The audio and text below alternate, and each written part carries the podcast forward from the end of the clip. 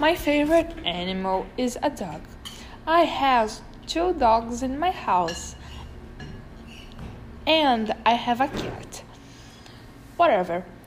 Continuing. My favorite animal is my dog. Its name is Lola. And I won her this year. She is a Shih Tzu and she's eight, eight months old. She has a very beautiful hair. Her hair is black and white. Well, let's be honest.